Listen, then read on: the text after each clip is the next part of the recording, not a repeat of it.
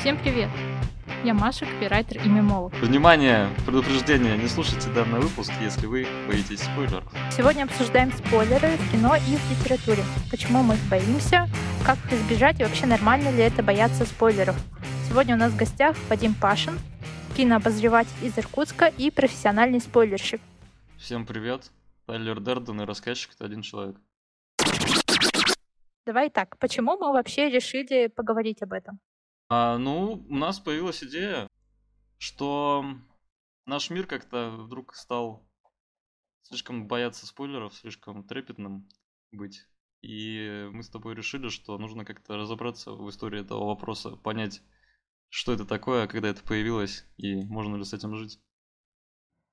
Угу. Слушай, у меня вопрос. А вообще, каково писать кинорецензии и вот и находиться под этим давлением э, людей, которые боятся спойлеров? Э, я на самом деле ни разу не спойлерил именно в рецензиях, то есть я люблю там в бытовой жизни и где-нибудь в интернете писать и рассказывать спойлеры, но в рецензиях я э, придерживаюсь того, что ну сюжет нужно держать в тайне, в интриге. А, и это достаточно сложно. И мне кажется, вообще особое искусство это в тексте разместить, может быть, не спойлеры, но раскрытие каких-то сюжетных поворотов так, чтобы тот человек, который не смотрел, он не понял, что это спойлер, а тот, который смотрел, он понял, о чем ты имеешь в виду, и поразился, возможно, этому. То есть, ну, спойлер можно завуали... завуалировать, чтобы он был неявным. И тогда рецензия нам вот обретает какую-то вот эту двойную глубину.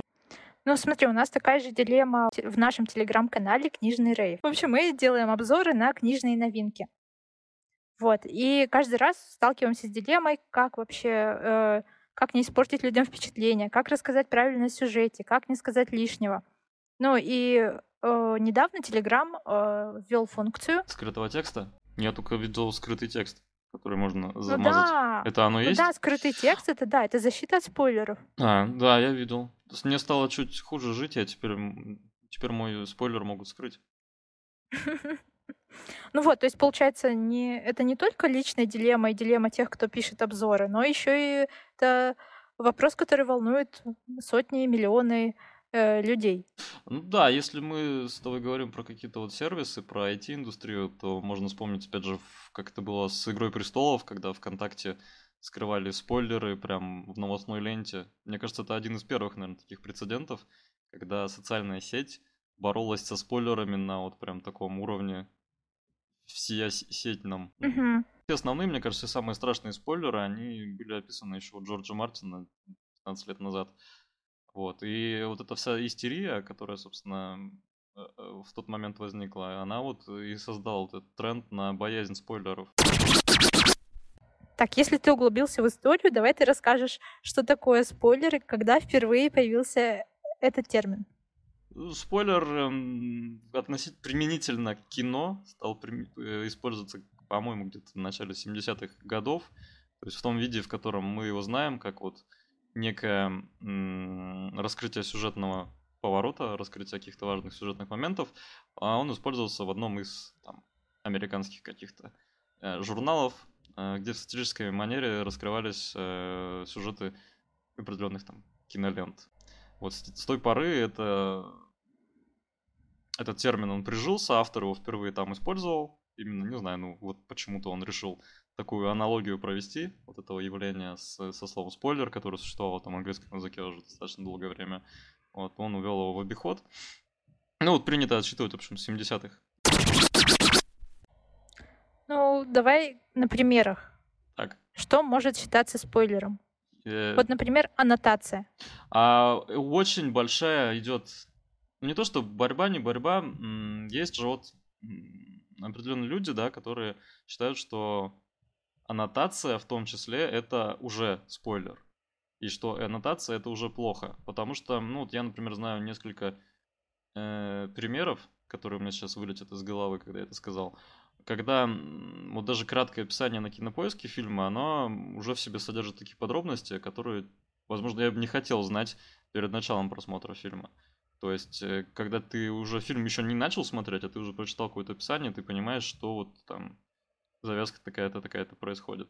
Ну, вот, например, фильм «Семь» вроде как одним из примеров приводят, где в начале фильма ты еще не знаешь, что вообще действует какой-то маньяк, что там происходят какие-то серийные убийства, еще что-то, а аннотация уже тебя на это настраивает, что «О, это фильм о маньяке». И ты уже, возможно, как-то предвзято относишься, во-первых, к этому фильму, возможно, ты не с таким интересом там, следишь за вот именно завязкой сюжета и всего прочего. То есть аннотация, да, это тоже своего рода спойлер, но такой мягкий. Как и трейлеры к фильму. Ну, может быть, в каких-то отдельных случаях, когда э, не знаю, кто именно этим занимается. ну, типа какая-нибудь... Э, комиссия по аннотациям. Да-да-да.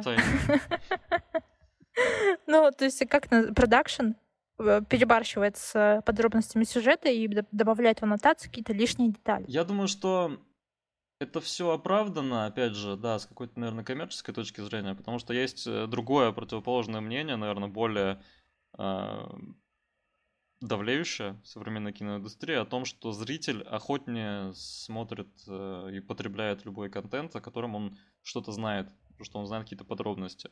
То есть вот это, наверное, такие вот мы с тобой продвинутые литераторы и киноманы можем а, не хотеть знать э, ничего о произведении, которое мы читаем, потому что, ну, мы там какой-то уже контекст имеем о том, что вот этот фильм, он такого-то режиссера, мы его посмотрим только поэтому. А люди, которые не ориентируются глубоко в кино, которые, скажем так, ну, и в литературе, которые выбирают, что они хотят посмотреть, прочитать, потребить, они должны на что-то ориентироваться, и они хотят знать о сюжете какие-то подробности перед тем, как они возьмутся за э, его изучение. И им это важно, им нужно вот именно какие-то ориентиры. Ну, знаешь, аннотация иногда может быть как и плюсом, как, так и минусом. То есть иногда это бывает очень неудачный маркетинг. А, например, я в свое время очень не хотела смотреть сериал «Во все тяжкие», потому что мне казалось, что это история про онкологию, и про чувака, который решил оттянуться перед смертью. Вот. Потом мне подруга рассказала, что это немного не история, не про то. Вот, я посмотрела, и теперь это один из моих любимых сериалов. Вот, поэтому аннотация иногда может быть формировать какое-то ложное да, э, да, впечатление о фильме или сериале. Ну, и особенно часто я где-нибудь, наверное, еще когда маленький был совсем и смотрел фильмы на видеокассетах, я замечал, что на не сильно известных э, фильмах аннотация может очень сильно не соответствовать содержимому фильма. То есть это уже, опять же, когда мы говорим о таком каком-то дешевом маркетинге, то описание могло быть более броским, более вызывающим, более привлекательным, чем, собственно, сам фильм. Ну, наверное, mm-hmm. аннотация, да, это больше реклама, и это один из способов продать фильм, но не всегда, вот как в случае с тобой онкологией и во все тяжкими, это может сыграть на руку. Ну, то есть... Слушай, у нас есть история подписчика Жени о том, как аннотация вела его в заблуждение к преступлению и наказанию. Здесь должна какая-то драматичная музыка сейчас заиграть. История Жени. В далеком году Н я подходил к чтению «Преступления и наказания» без особого энтузиазма.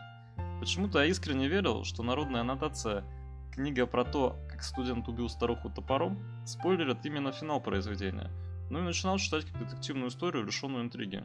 Сюрпризом стало то, что спойлер это оказался завязкой. Mm, как тебе?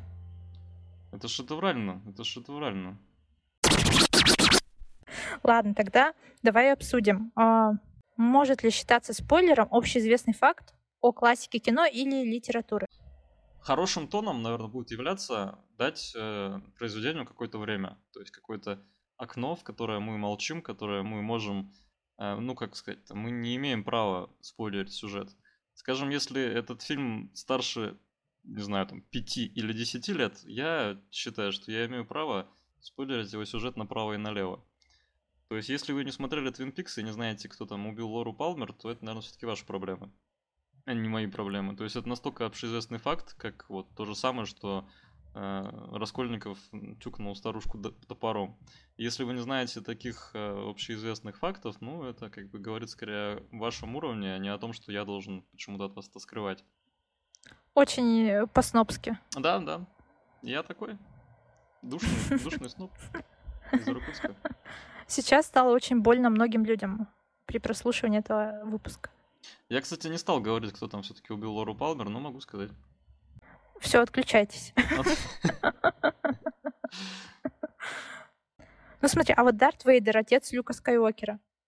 Ну, это тоже баян уже, мне кажется, на всех заборах это написано. Я иногда иду куда-нибудь ну, покушать и смотрю, написано на заборе Дарт Вейдер, Люк, я твой отец.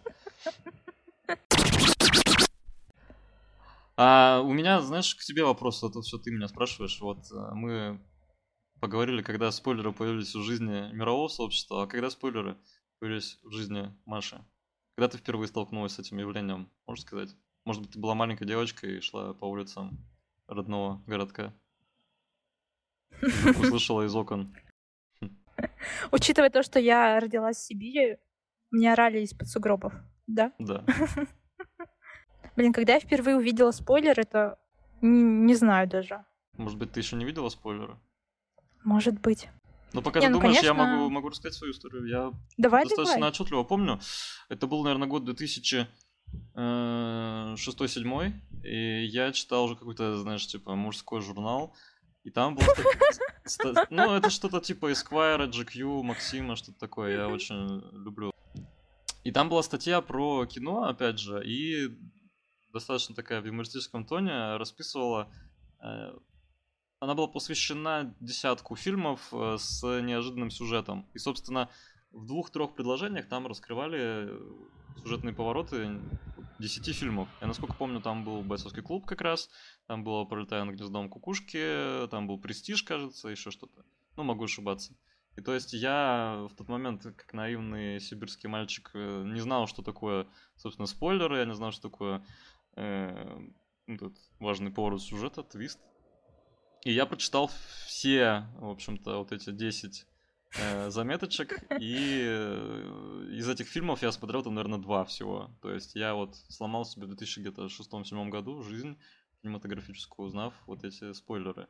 И, наверное, вот эта детская травма, она отложила на мне все-таки свой отпечаток, и поэтому я теперь всем рассказываю спойлеры. Теперь ты мстишь э, людям. Да-да-да. Так, слушай, еще вопрос. Считаются ли экранизированные биографии известных людей спойлером? Вот как пример, то, что Патриция Гуччи э, заказала своего мужа из недавнего фильма «Дом Гуччи». Мы не можем сказать, что исторический какой-то факт — это спойлер. Здесь э, об этом вообще говорить сложно, трудно и, наверное, не нужно, потому что здесь, ну, на передний план уже, понятное дело, выходят какие-то другие вещи. То есть фильм «Дом Гуччи», он Э, спойлероустойчив, потому что это, ну, такая достаточно насумевшая история, которая, насколько я помню, на Netflix не так давно была документалка своя про эту историю. Могу ошибаться, могу врать. И здесь, ну, фильм, он не об этом, он все-таки, мы понимаем, что в конце, кто в конце умрет, кто в конце кого заказал, и мы смотрим эту историю не ради вот этого финала, скорее всего. А, понятное дело, да, что зрители, которые далеки от моды, в отличие от нас с тобой и твоего замечательного носка на телефоне, а, они могут вообще не знать никаких Гуччи, там, кто кого заказал, убил, и они посмотрят это, возможно, с удивлением и с трясущимися от саспенса руками. Но мы, как, опять же, прожженные модники и киноманы, мы уже все будем знать и будем наслаждаться игрой а, актеров, наслаждаться там какими-то э, режиссерскими приемами старого доброго Ридли Скотта и получать удовольствие от фильма, хоть и мы и знаем, чем все там закончится. Ну, то есть, да или нет, считается ли спойлером? Я думаю, нет. А, притом, мне всегда нравится, как эм, Тарантино может обыгрывать спойлеры. Мне вот на ум приходит все «Однажды в Голливуде», да, где тоже историческое, историческое событие такое известное в основе сюжета лежит. А, мы весь фильм э, знаем, чем там все закончится, то есть мы как бы уже представляем, да, ждем определенного, определенной развязки. А в конце происходит все совершенно не так, как мы ждем. То есть э, вот это... Здесь, получается, у, у Тарантино прикольная игра со зрителем. Кстати, наши подписчики тоже используют этот прием, как Тарантино. Э? Потом дальше к этому вернемся. Может быть, у нас в подписчиках Тарантино просто есть? Да, это Анастасия Тарантино. У нас в подкасте появляется нелинейное повествование, мы вернемся потом. Ты боишься спойлеров? Скорее, наверное, я скажу, что боюсь. Но если я с ними встречаюсь, я смело даю им отпор. Как? Да, покажи техники Вадима Пашина. Затыка, затыкаешь уши, смотри, берешь уши и говоришь, а, и все, это никакие спойлеры тебя не возьмут. Я считаю, что если вся ценность произведения сводится к спойлеру, то этот, это произведение недостойно моего внимания вообще. Это во-первых. Опять э, минутка снобизма. Э, у нас тут уже 20 минутка снобизма, я просто не перестаю выходить из этого образа. Нет, действительно, это очень плохо, если вся прелесть э, фильма или книги или там человека это в том, что э, спойлер это все, что у него есть. То есть так, вот а мы... что, за человек спойлер? А, ты про, я поняла. Но я вот боюсь спойлеров. А у тебя есть градация спойлеров? Типа, какие самые страшные? Каким ты равнодушен? У меня просто есть. Я никогда об этом не задумывался, слушай, о градации какой-то.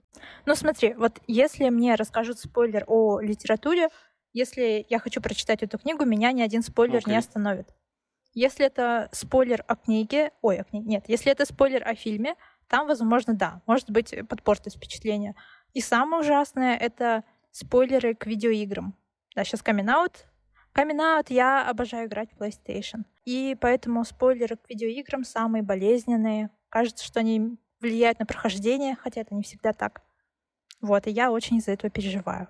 Тебе повезло, что я не геймер. Вообще, вот если про истерию вот это все вспоминать, а... у нас же есть еще один режиссер достаточно крупный в Голливуде, который обычно скрывает сюжетные повороты, который э, пересылает свои сценарии по страничке, не показывает никому его целиком и все прочее. Но это Нолан, наш замечательный Кристофер. И э, чаще всего, когда выходит его новый фильм, я его смотрю и не очень понимаю, что там, собственно, нужно было скрывать и в чем такая большая тайна. То есть это вот опять же какая-то боязнь э, утечки любой подробности о сюжете, за чем-то стремление держать его в тайне и так далее. Ну это тоже какой-то, наверное, искусственный ажиотаж, то есть привлечение интереса, когда мы вообще ничего не рассказываем о продукте и таким образом создаем искусственную, возможно, интригу. Это вот какой-то обратный процесс тому, о чем мы тут говорим. Ну, кстати, еще. Вот ты, Вадим, мне проспойлерил Человека-паука. Это не я. Это ты.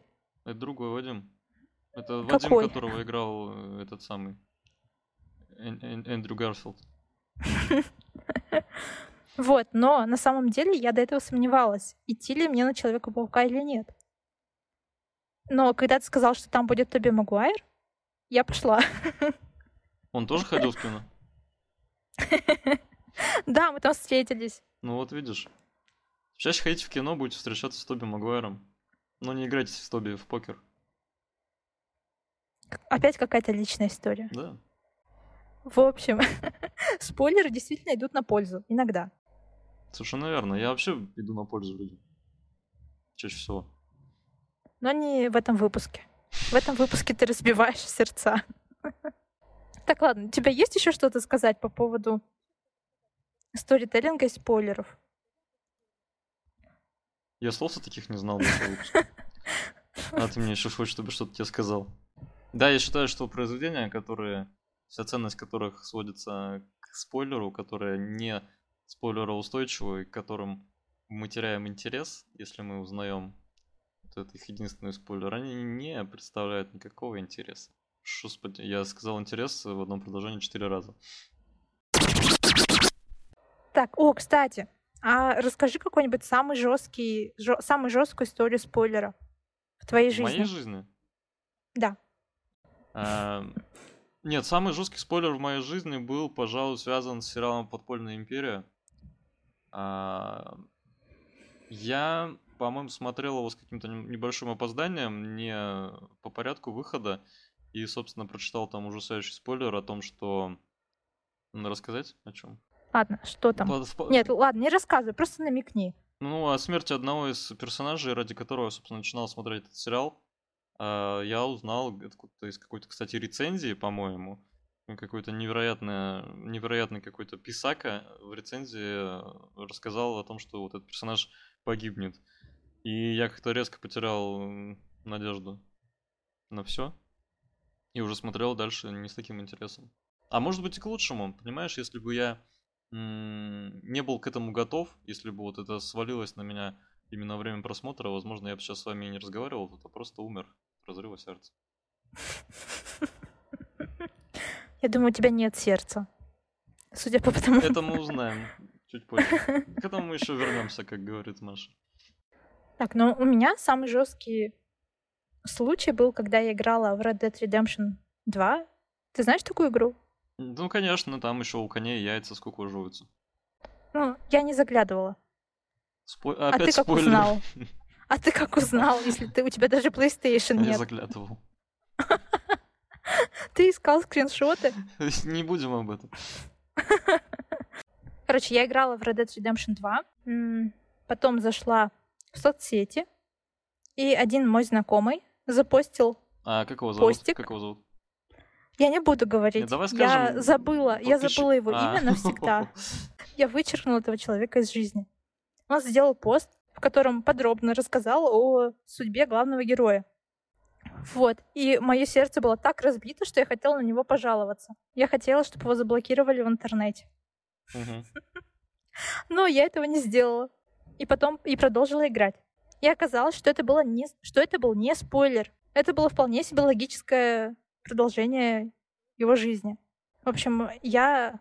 Но я все равно в обиде на этого человека. Это как со смертной казнью. Это, видишь, нельзя смертную казнь, потому что обратно уже нельзя отмотать. Если бы ты уничтожила его, то... А потом поняла, что он не виноват, ну как? Давай подумаем, что можно сделать, если мы боимся спойлеров. Как, Можно- мо- как их избежать? Можно уйти в лес, вырыть там землянку и какое-то время переждать. А потом что? Потом возвращаться и спокойно смотреть. Ну, у каждого эм, такого хайпового произведения в последнее время есть свой жизненный период, и он достаточно короток. Кто сейчас уже вспоминает о какой-то игре в кальмара или там об игре престолов? То есть это такие сибирские методы от Да, да, сибирского да, да. кинообозревателя. Просто уходим в лес, э, живем там, все забывается, и мы спокойно можем вернуться в социум и начать уже сами спойлерить. Можно затыкать уши, опять же. Если мы читаем какую-то статью и видим спойлер, можно просто перестать ее читать. Давай тогда прочитаем лайфхак от нашей подписчицы Насти, которая, как мы выяснили, почти что Тарантино. Лайфхак от Насти.